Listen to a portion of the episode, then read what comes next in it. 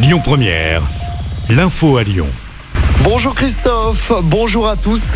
L'ouverture aujourd'hui d'un procès très attendu dans l'agglomération lyonnaise, celui du double infanticide à la gendarmerie de Limonest. Les faits s'étaient déroulés le 10 juin 2018. La mère des deux fillettes de 3 et 5 ans est jugée toute la semaine aux assises du Rhône pour assassinat.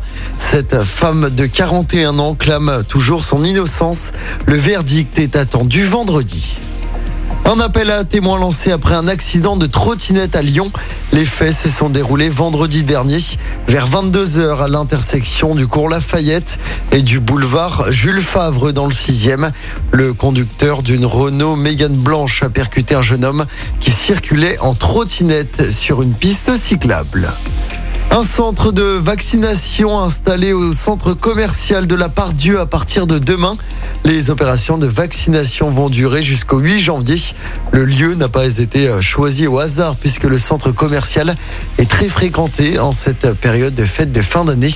Chaque jour, 750 injections pourront être réalisées avec le vaccin Moderna. L'accès se fait sur rendez-vous via la plateforme Doctolib. L'actualité à Lyon, c'est également la colère du secteur périscolaire. Préavis de grève nationale aujourd'hui et demain. Des perturbations, attention, sont à prévoir dans les écoles, notamment dans les cantines. Elles resteront fermées dans 55 établissements scolaires de l'agglomération lyonnaise. L'accueil périscolaire sera donc impacté le matin et le soir. Le premier week-end des vacances de Noël sera-t-il synonyme de galère pour les voyageurs qui doivent prendre le train Un préavis de grève a été déposé à partir de vendredi et pour trois jours. Cela concerne l'axe sud-est et donc les départs de Lyon. Les cheminots réclament des hausses de salaire, plus de moyens humains et une amélioration des conditions de travail. Retour de l'opération La Voie est libre ce week-end à Lyon. Une trentaine de rues seront piétonnisées samedi et dimanche de 11h à 19h. Le détail est à retrouver sur notre site internet lyonpremière.fr. À noter que des animations sont également annoncées ce week-end dans le 3e et le 7e. Et puis en sport, 10 000 athlètes défileront sur des bateaux sur la Seine.